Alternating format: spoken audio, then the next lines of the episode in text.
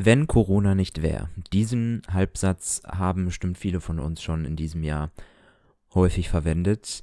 Im politischen Kontext müsste man mit Sicherheit sagen, wenn Corona nicht wäre, wäre das Jahr 2020 das Jahr des Terrors in Europa. Denn gerade in den letzten Monaten wurden durch zahlreiche Anschläge in verschiedenen großen Städten unseres Kontinents europäische Werte und die europäische Seele erschüttert. Mit dieser Problematik, den Auswirkungen und Folgen, die diese Bedrohung für Europa hat und mögliche Maßnahmen, wollen sich die beiden Moderatoren Andreas und Jan Philipp in der heutigen 23. Episode der Freitagsgesellschaft beschäftigen. Während ich in der heutigen Folge einen leckeren Wein aus Frankreich trinke, aus dem Weinanbaugebiet in Bordeaux, Chateau Leden aus dem Jahr 2016, ein Cuvée aus Merlot und Cabernet Sauvignon, sehe ich vor dir eine ganz andere Flasche stehen. Wie kam es denn dazu? Ja, leider war meine Vorbereitungszeit auf diese Folge etwas eng abgestimmt. Deswegen habe ich es nicht mehr schaffen können, den gleichen Wein wie du zu besorgen und musste deswegen spontan in unserem Weinkeller gucken, was man da noch so an anderen Schätzen finden kann.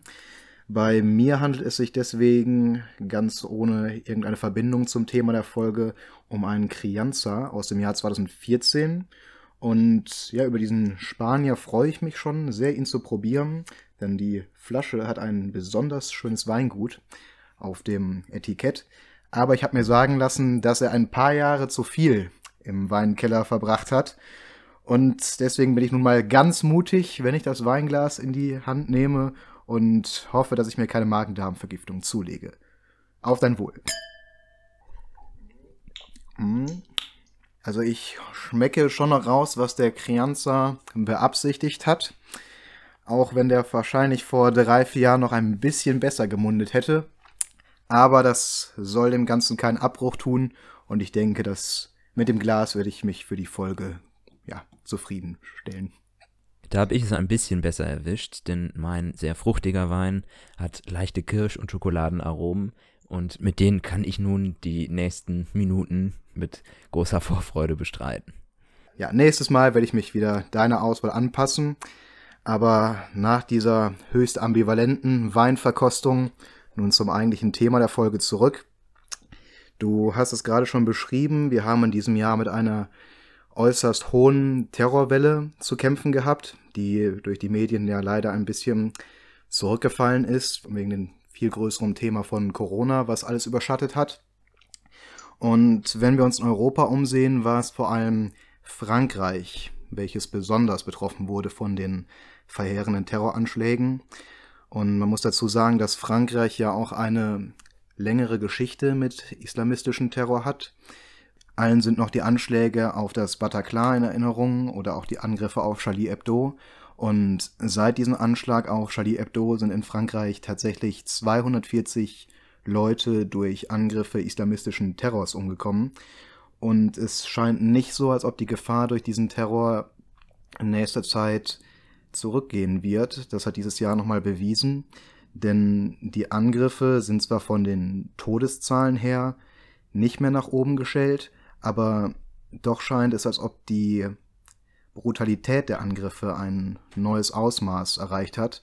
Denn tatsächlich ist es diesmal zweimal vorgekommen, dass Menschen auf offener Straße von islamistischen Terroristen enthauptet worden sind.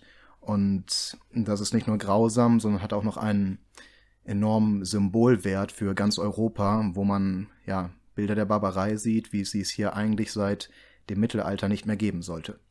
Dabei stand der Anschlag in Paris, der am 16.10. stattfand, in direktem Zusammenhang sogar zu dem Fall von Charlie Hebdo, denn es ging dabei um einen Lehrer Samuel Paty, der in seiner Geschichtsstunde eine Karikatur, eine Mohammed-Karikatur hochhielt, die eben von Charlie Hebdo stammte. Und nachdem diese Methode, um dieses Symbol und diese Karikatur ähm, öffentlich wurde, kam es tatsächlich zu dieser Enthauptung durch einen 18-Jährigen, der sein Motiv vorher in den sozialen Netzwerken verkündete und eben diese, ja, diese Provokation mit der Mohammed-Karikatur als Mordmotiv angab. keine zwei Wochen später, am 29. Oktober, kam es in der südfranzösischen Stadt Nizza zu einem weiteren Anschlag, zu einem Angriff in einer Kirche, wo drei Personen getötet wurden. Und tatsächlich stand dieser Angriff im direkten Kontext zu dem Mord an Samuel Paty und ist vor allem auch im Kontext mit den Reaktionen zu sehen, die durch die französische Regierung folgten und die darauf folgende Empörung von vielen islamischen Ländern. Wenn wir über dieses Thema reden, ist es ja eigentlich enorm passend, dass es ausgerechnet immer Frankreich mit so großen islamistischen Terrorakten trifft, weil Frankreich schon als ja, Vorzeigeland von den Werten der westlichen Freiheit zu verstehen ist. Und wir haben immer öfters mal Debatten in Europa darüber, was darf Satire, wie weit darf man gehen. Und Frankreich hat eigentlich immer einen sehr, sehr hohen Stellenwert gehabt, was die Verteidigung von Pressefreiheit anging und auch die Verteidigung in diesem Fall von Karikaturen, die man durchaus gotteslästerlich auslegen kann. Für, ich sage mal, aufgeklärte Menschen, und dazu zähle ich uns beide, sollte es eigentlich eine Selbstverständlichkeit sein, dass man auch wenn man im Bereich der Gotteslästerung kommt, weiterhin derartige Karikaturen herausgeben darf. Diese Werte hat Samuel Paty verteidigt und er hat sich damit sicher nicht ganz unbewusst durchaus in Gefahr begeben, auch wenn nicht damit zu rechnen war, dass es ein 18-Jähriger war, den dadurch umbringt. Und du hast gerade schon gesprochen, dass ja dadurch eine weltweite Debatte nochmal ausgelöst wurde, denn Präsident Emmanuel Macron hat sich ja auch nochmal, hat er nochmal unterstrichen, wie hoch diese Pressefreiheit in Frankreich gilt und hat sich nochmal dafür ausgesprochen, dass diese Karikaturen weiterhin in Frankreich verbreitet werden dürfen.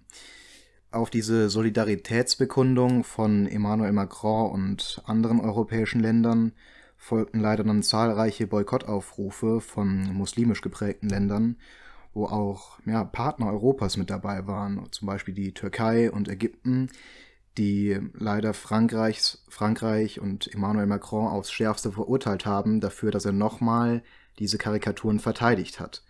Und leider wirft das ein ganz neues Licht darauf, wie es um demokratische Werte und Pressefreiheit in halbwegs modern geprägten muslimischen Ländern steht. Und damit hat man sich leider keinen Gefallen getan, was unsere Beziehungen zu der Türkei und Ägypten angeht. Es ist auf jeden Fall ein alarmierendes Zeichen, dass sich die Staatspräsidenten, zum Beispiel Erdogan, der ja wirklich ähm, Emmanuel Macron wirklich verbal sehr stark attackiert hat und angegriffen hat und zu diesem Boykott auf französische Produkte aufgerufen hat, dass sich diese Staatspräsidenten eher auf die Seite von ja, Mördern ähm, schlagen, die wirklich islamistischen Terror begehen, anstatt die Werte der Meinungsfreiheit zu vertreten. Und das zeigt doch, wie groß diese Gräben und diese verschiedenen Werte sind, die wir Europäer auf der einen Seite vertreten und auf der anderen Seite ähm, ja Teile dieser muslimisch geprägten Gesellschaften. Wir in Deutschland und viele andere Länder Europas haben natürlich auch einen religiösen Hintergrund. Deutschland ist nach wie vor römisch-katholisch geprägt, aber man ist ja doch einige Schritte weitergegangen in der Aufklärung. Spätestens seit dem Zweiten Weltkrieg hat der Einfluss der katholischen Kirche immer weiter verloren und ich, und ich erinnere mich daran, dass vor einigen Jahren in Deutschland vom Satireblatt ähm, Titanic ein Magazin erschienen ist, wo auf der Titelseite Papst Benedikt XVI. zu erkennen war, der sich äh, in den Talar gepinkelt hat. Und der Titel war Die undichte Stelle ist gefunden. Man kann natürlich darüber streiten, ob man so ein Blatt witzig findet und man muss es auch nicht witzig finden. Und es gab natürlich auch Empörungsrufe der katholischen Kirche, aber es gab keine richtigen Schockwellen darüber, weil man doch mit den Grundwerten unserer Freiheit so verankert war, dass es völlig legitim ist, dieses Blatt zu drucken. Und wenn wir uns ansehen, dass solche Karikaturen über den Propheten Mohammed auch Jahre nachdem sie abgedruckt wurden, noch für so hohe Wellen sorgen, sieht man leider nicht richtig, dass sich diese Länder auf einem Kurs befinden, wo man sich mehr an eine Gesellschaft anpassen will, in der Religion nur noch eine untergeordnete Rolle im Gegensatz zum Rechtsstaat spielt. Auch in Deutschland kam es tatsächlich im Oktober zu einem islamistischen Angriff. Dabei ging es um einen islamistischen Gefährder, der wenige Tage vor seiner Tat erst aus der Haft entlassen wurde und auch als Anhänger des IS bekannt war und in Dresden eine Person getötet hatte und einen und den Lebenspartner dieser Person schwer verletzt hatte. Tatmotiv wahrscheinlich Homophobie. Neben diesem Fall ist uns vor allem natürlich noch der Anschlag in Wien in Erinnerung am 2.11., der vierte relevante Anschlag in Europa in, innerhalb von einem Monat nur, ähm, wo es zu einem terroristischen Amoklauf kam mit vier Toten und 23 Verletzten mitten in der Wiener Innenstadt. Auch dort war es ein 20-Jähriger, eine sehr junge Person, IS-Sympathisant und vorher den Behörden bekannt. Und diese vier Fälle zeigen eigentlich, ja, diese große Problematik aus, die wir in Europa haben.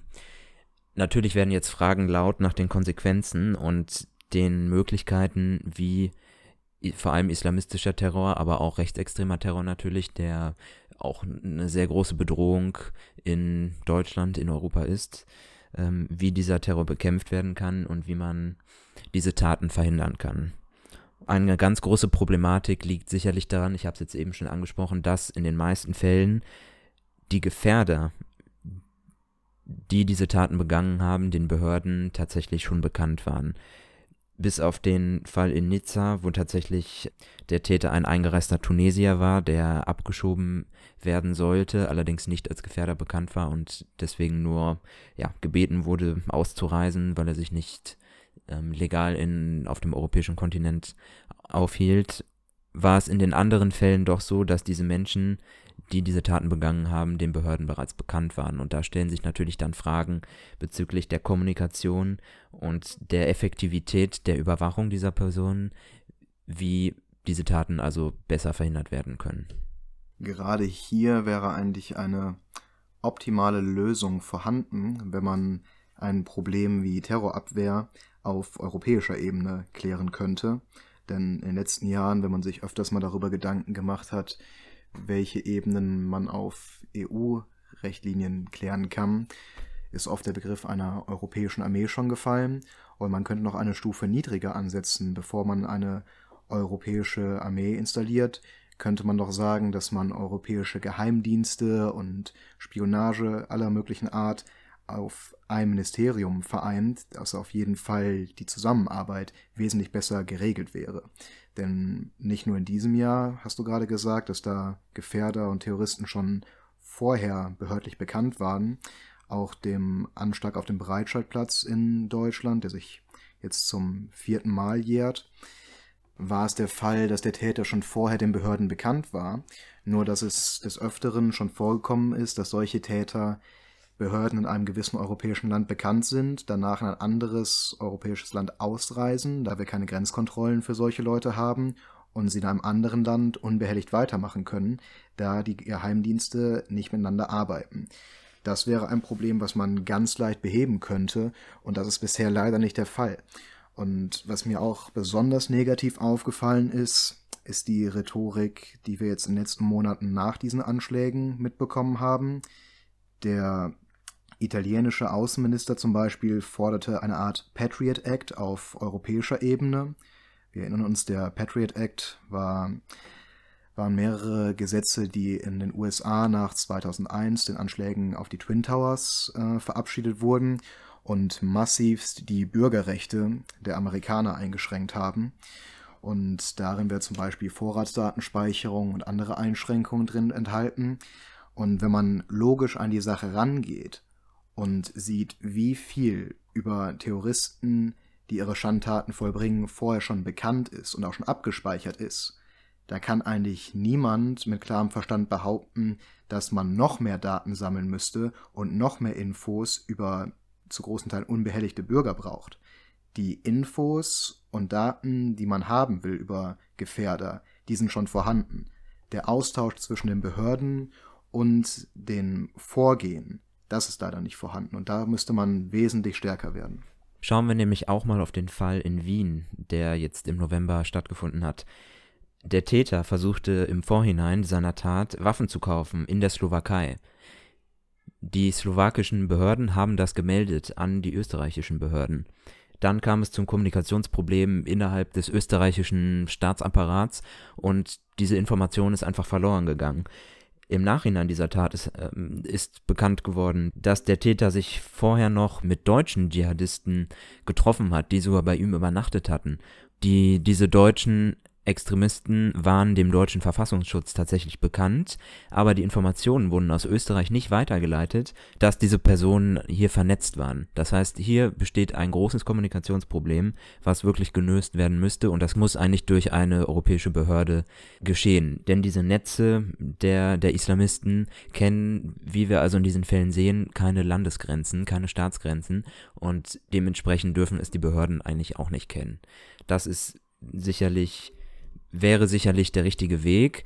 Die Europäische Union versucht darauf mittlerweile zu reagieren und hat jetzt ganz frisch ein Maßnahmenpaket, ein Antiterrorpaket geplant.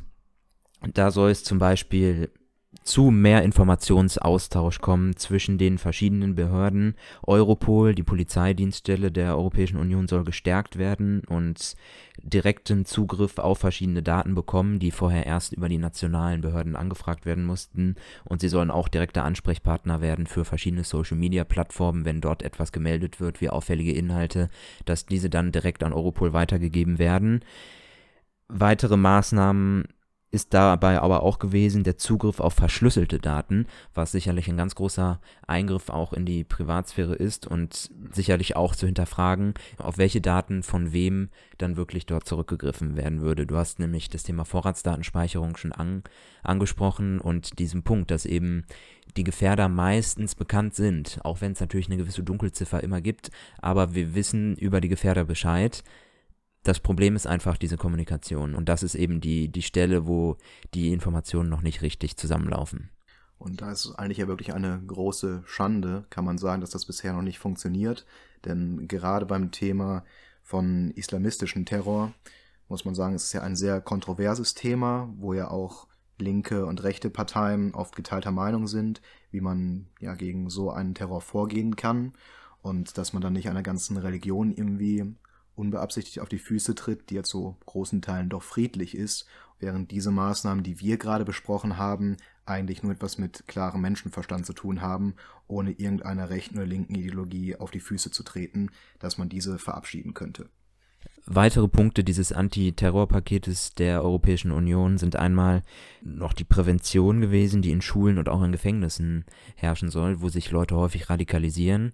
Können wir sicherlich gleich nochmal kurz zu sprechen kommen. Außerdem sollen Anschlagsziele besser geschützt werden. Sicherlich ein Punkt, der beachtet werden sollte. Ähm, wir sehen seit einigen Jahren ja mittlerweile bereits, dass diese großen Poller in den Innenstädten aufgestellt werden meiner Meinung nach allerdings relativ unwirksam. Dann kann man vielleicht ja, große Plätze schützen, dass dort nicht mehr mit LKWs ähm, ja, diese Taten begangen werden können.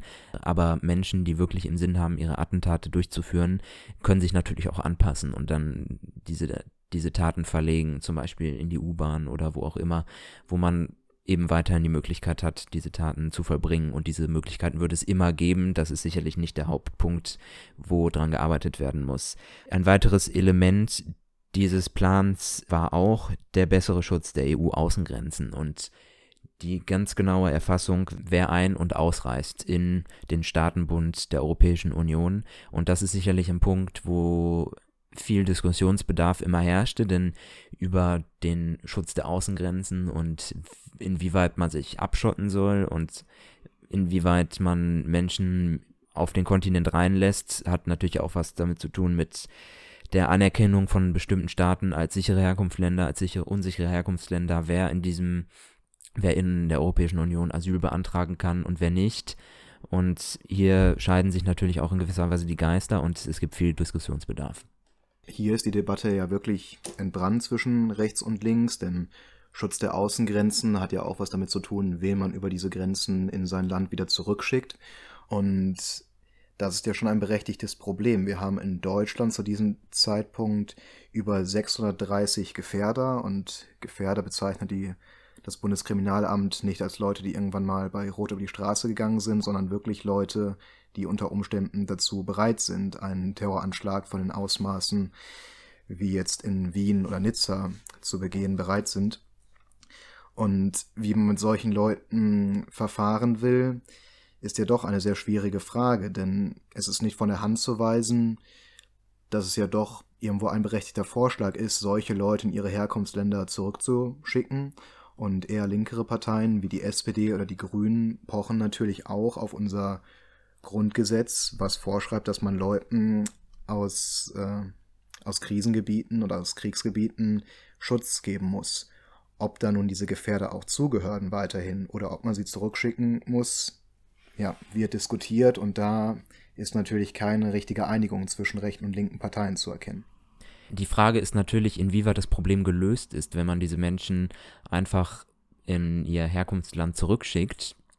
Nur wenn diese Gefährder ähm, sich nicht mehr innerhalb der Grenzen des Landes befinden, sei es jetzt Deutschland, sei es die Europäische Union, ähm, ist die Problematik erstmal nicht gelöst. Denn das hat erstmal nicht zu einer Veränderung des Verhaltens, der Einstellung und ja grundsätzlich den Gedanken ähm, dieser Personen geführt. Und da sollte man natürlich eher den Fokus darauf legen, dass diese Personen richtig integriert werden, entradikalisiert werden, anstatt einfach die Ausweisung dieser Person zu fordern. Denn im Zweifel machen sich Gefährder dann auch wieder zurück auf den Weg in die Europäische Union und gelangen dann erneut illegal über die Grenzen, wie es zum Beispiel auch bei dem Täter in Nizza war, der es mehrmals versucht hatte, in die Europäische Union zu gelangen und dann erst in diesem Jahr über die Grenzen nach Italien ähm, gekommen ist. Und so würden es die potenziellen Gefährder natürlich auch ähm, wieder versuchen, in die Europäische Union einzureisen. Sicher eine Streitfrage, über die man auch geteilter Meinung sein kann, auch wenn ich dann hier eher auf der Seite der Konservativen bin und schon behaupte, dass man Leute, die noch keine deutsche Staatsbürgerschaft haben, auf jeden Fall ausweisen sollte, wenn sie sich dieser Gefährdergruppe, wenn sie in dieser Gefährdergruppe anzuordnen sind. Was dann die Rückkehr von denen angeht, ja, so müsste man vielleicht wirklich gucken, ob die Außengrenzen etwas besser geschützt werden. Aber das wird ohne Zweifel auf jeden Fall ein Streitpunkt bleiben, bei dem sich auch Parteien wie SPD oder CDU sicher nicht in den nächsten Monaten einig werden. Viel wichtiger ist deswegen vielleicht wirklich eine Frage, die man realpolitisch lösen kann. Du hast gerade angesprochen, dass es vielleicht mehr Sinn macht, darauf zu gucken, wie man Leute, die auch noch gar keine Gefährder sind, unter Umständen davor bewahren kann, solchen Kreisen irgendwann anzugehören und dass man da präventiv vorgehen kann, was vor allem an der Integrationsarbeit auch hier in Deutschland liegt. Denn man muss ja auch immer wieder sagen, dass dieses Thema sehr kontrovers ist, weil man ja oft dazu neigt, wenn man von islamistischem Terror redet, die komplette muslimische Religion über einen Kamm zu scheren. Und gerade Leute aus dem muslimischen Umfeld, die hier in Deutschland Integrationsarbeit leisten und gerade gucken wollen, dass junge Muslime sich in dieser Gesellschaft hier zu Hause fühlen und westlich-demokratische Werte annehmen, die haben natürlich noch eine besondere Angst davor, dass ihre Leute radikalisiert werden könnten und dann irgendwann dem Islamismus angehören. Und ich glaube, solchen Leuten kann man noch mehr helfen, wenn man mehr Arbeit in die Integrationsarbeit steckt und dafür sorgt, dass es gar nicht so weit kommt, dass junge Muslime irgendwie in diesen radikalen Verbänden aufgehen könnten. Definitiv ist das ein ganz wichtiger Punkt, die Integration, dass man sich vernetzt und ja, einfach es schafft, eine Gesellschaft zu bauen, in denen eben sich die Kulturen auch austauschen können und es damit eben gar nicht zu einer Marginalisierung dieser Gruppe kommt und dann auch ja, zu einer eventuellen Radikalisierung. Das ist nämlich genau das, was man in Frankreich immer öfters auch sieht, dass in den Vorstädten in Frankreich, wo muslimische Gruppen häufig komplett unter sich, sich sind und sich die Leute dort einfach tendenziell leichter radikalisieren können, wenn sie komplett unter sich bleiben. Integration und Prävention, wie eben angesprochen, was Teil dieses Plans der EU ist, in Schulen, auch in Gefängnissen, wo die Leute sich leicht radikalisieren könnten, sind ganz wichtige Punkte. Und dann ist es aber auch meiner Meinung nach der Punkt, dass wir mehr über islamistischen Terror reden und auch diese Debatte häufiger führen und diese Taten verurteilen. Denn das ist auch sicherlich ein ganz großes Problem, dass viel zu sehr geschwiegen wird über diese Taten und sicherlich auch diesen Bereich des Extremismus. Ja, und ich glaube, das ist sogar das ja, Kernthema dieses, des ganzen Konfliktes, den wir damit haben. Das hat vor einigen Monaten Kevin Kühnert sehr gut auf den Punkt gebracht. Denn was er im Prinzip gesagt hat, ist, dass die demokratisch verwurzelten Parteien und gerade die Parteien links von der politischen Mitte ein wenig die Deutungshoheit über dieses Thema verlieren. Denn wenn man sich mal umsieht, wer über diesen islamistischen Terror redet, ist es leider zu ganz, ganz großen Teilen in Deutschland nur die AfD. Und diese Partei ist nicht gerade dafür bekannt, mit gemäßigten Tönen äh, im Bundestag zu reden, sondern geht da sehr vereinfacht vor und schlägt extrem drauf auf alle Leute, die irgendwie nicht arisch sind, könnte man schon sagen. Und wenn man dieser Rhetorik folgt, ist eigentlich jeder, der außerhalb von Deutschland herkommt, schon eigentlich sofort ein Gefährder und gehört sofort abgeschoben. Und gerade um solchen Tönen etwas entgegenzusetzen, ist es noch viel, viel wichtiger, dass Parteien wie auch die Grünen oder von mir aus die Linken, die SPD viel stärker darauf besteht, diesen islamistischen Terror zu verurteilen. Und das mag unter Umständen auch wirklich erstmal sehr wehtun, wenn man sich nicht traut, diese Debatte anzugehen. Denn was ich so ein bisschen verfolgt habe im Zuge dieser Terroranschläge, wir haben gerade eben ja schon darüber gesprochen, dass Länder wie die Türkei und Ägypten Emmanuel Macron aufs Schärfste verurteilt haben. Man muss ja leider sagen, es sind nicht nur die Staatschefs von diesen muslimisch geprägten Ländern, es ist, ist leider auch wirklich die Mitte der Gesellschaft hier in unseren westlichen Ländern, die muslimisch geprägt sind. Und es ist sicher kontrovers, wenn, ich, wenn man sowas jetzt sagt, aber sieht man sich diese Anschläge an oder dass Leute, die Karikaturen zeigen, enthauptet werden, sieht man wenige Leute aus den muslimischen Bereichen, die auf die Straße gehen und diese schrecklichen Terrorakte verurteilen. Ich will damit auch nicht sagen, dass sie das gutheißen, aber es ist verhältnismäßig wenig Aufschrei, wenn man das dann vergleicht mit dem Frankreich-Boykott, der von den muslimischen Ländern ausgegangen ist, hat man innerhalb von kürzester Zeit über die sozialen Netzwerke Aufrufe und man guckt nach Berlin, ein Viertel, wo, wo besonders viele muslimisch geprägte Mitbürger sind, die zu Hunderten sich auf der Straße treffen und Bilder von Emmanuel Macron hochhalten, auf ihn spucken und auf ihn drauftreten. Und das sind leider wirklich Zustände, wo man sagen muss, dass es keinem, ob man deutsch geprägt ist, ob man muslimisch geprägt ist, was auch immer, die keinem helfen, weil das leider das Bild stärkt, dass in auch von den nicht radikalisierten Leuten viele Muslime es viel schlimmer finden, wenn ihr Prophet beleidigt wird, als wenn jemand auf Frankreichs Straßen geköpft wird. Und das ist ein Zustand, wo wahrscheinlich auch die muslimisch äh, nicht radikalisierte Mitte stärker mit dran arbeiten muss, dass man sie in einem gemäßigteren Licht wahrnimmt allgemein muss die Empörungswelle einfach größer sein, dass man sich dort stärker eben in, an dieser Debatte beteiligen muss und ähm, vielleicht auch ja, zu Gegenprotesten aufrufen muss, wenn es darum geht, freiheitliche Werte in Europa zu verteidigen. Sicherlich eine Aufgabe, die eine Gesellschaft auch wieder in gewisser Weise zusammenbringen könnte, um jetzt mal einen positiven Punkt zu nennen, der für die Zukunft relevant sein könnte. Auf jeden Fall ein Gemeinschaftsprojekt, denn du hast gerade gesagt, es ist nicht nur an den Muslimen damit zu arbeiten. Du hast die Mitte der deutschen Bevölkerung gesagt, dann ist ja auch klar, wenn wir, stellen wir uns mal vor, man ist ein junger Mann, ob man aus der Türkei, Ägypten, wo auch immer herkommt und in einem muslimischen Haushalt aufwächst. Und ja, man geht an eine deutsche Schule unter Umständen und wenn die deutschen Kinder vor Ort einen vielleicht ausgrenzen, weil man Vorbehalte hat gegen diese Religion oder was auch immer, sorgt man natürlich selbst dafür, dass dieser junge Mann vielleicht sich eher denkt, okay, was soll ich mit diesen Deutschen anfangen, wenn die mich nicht wollen? Und man treibt ihn vielleicht selbst dahin, dass er irgendwann an der Moschee aufkreuzen könnte, wo man einen auch radikalisiert. Und das ist auch etwas, wo natürlich die Politik noch mehr gegen machen muss, dass wir einige Moscheen in Deutschland haben, wo leider ja, radikale Gruppen es schaffen, junge Menschen für sich zu gewinnen, dass diese Gotteshäuser radikal unterwandert sind, ist ja auf jeden Fall Aufgabe unseres Staates und des Verfassungsschutzes, da stärker drauf zu gucken. Aber dass auf jeden Fall ein Gemeinschaftsprojekt ist, wo jeder, egal welcher Herkunft, was zu beitragen kann.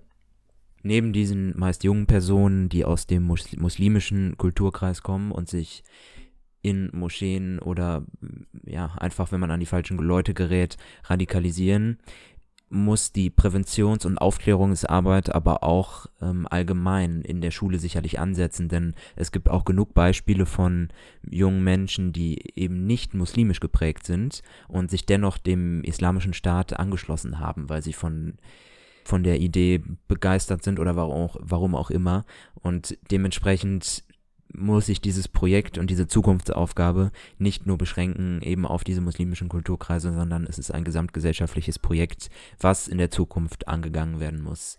Ich glaube, zusammenfassend kann man sagen, dass um diese Terrorgefahr in Europa, die weiterhin auch ganz, ganz akut ist, besser in den Griff zu bekommen, ist es eben die Kommunikation und die bessere Zusammenarbeit innerhalb der Europäischen Union, die gestärkt werden muss und dann langfristig Präventions- und Integrationsmaßnahmen, um Kulturen zusammenzuführen. Und das sind sicherlich die Aufgaben, die uns über Jahre, wenn nicht Jahrzehnte jetzt begleiten werden, um dieses Problem zu bekämpfen.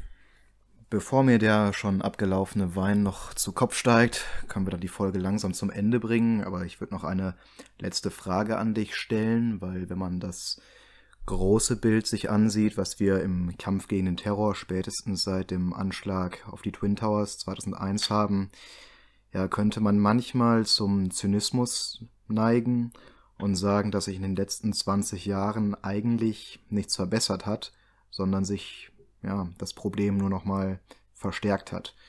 Und du hast gerade schon gesagt, es ist auch ein Zukunftsprojekt, man wird das nicht von heute auf morgen klären können, aber vergleicht man die Zustände, die wir jetzt haben, ja, kann man schon fast sagen, dass es eine gewisse Alltäglichkeit hat, dass man damit leben muss, dass in Ländern wie Frankreich oder Deutschland es ganz normal ist, dass einige Terrorakte im Jahr nun mal dazugehören. Erinnern wir uns an die junge Bonner Republik, dass man in den 70er Jahren sowas wie die RAF über ein ganzes Jahrzehnt als dominierendes Thema beinahe hatte, sind ja vergleichsweise wenig Menschen umgekommen und es war noch Terror, der mit heute eigentlich gar nicht vergleichbar ist. Und ohne da vor der Realität kapitulieren zu wollen, glaubst du, dass das was ist, womit man einfach leben muss, wahrscheinlich über die nächsten 10, 20 Jahre? Oder wo es eine Zukunft gibt, wo derartige Anschläge wirklich wieder ein absolutes Ausnahmeszenario sein werden? Ganz aktuell muss man sicherlich so realistisch sein, um zu sagen, dass dieser Anschlag in Wien, der jetzt der letzte größere auf europäischem Boden war, nicht der letzte gewesen sein wird und da werden noch einige weitere folgen.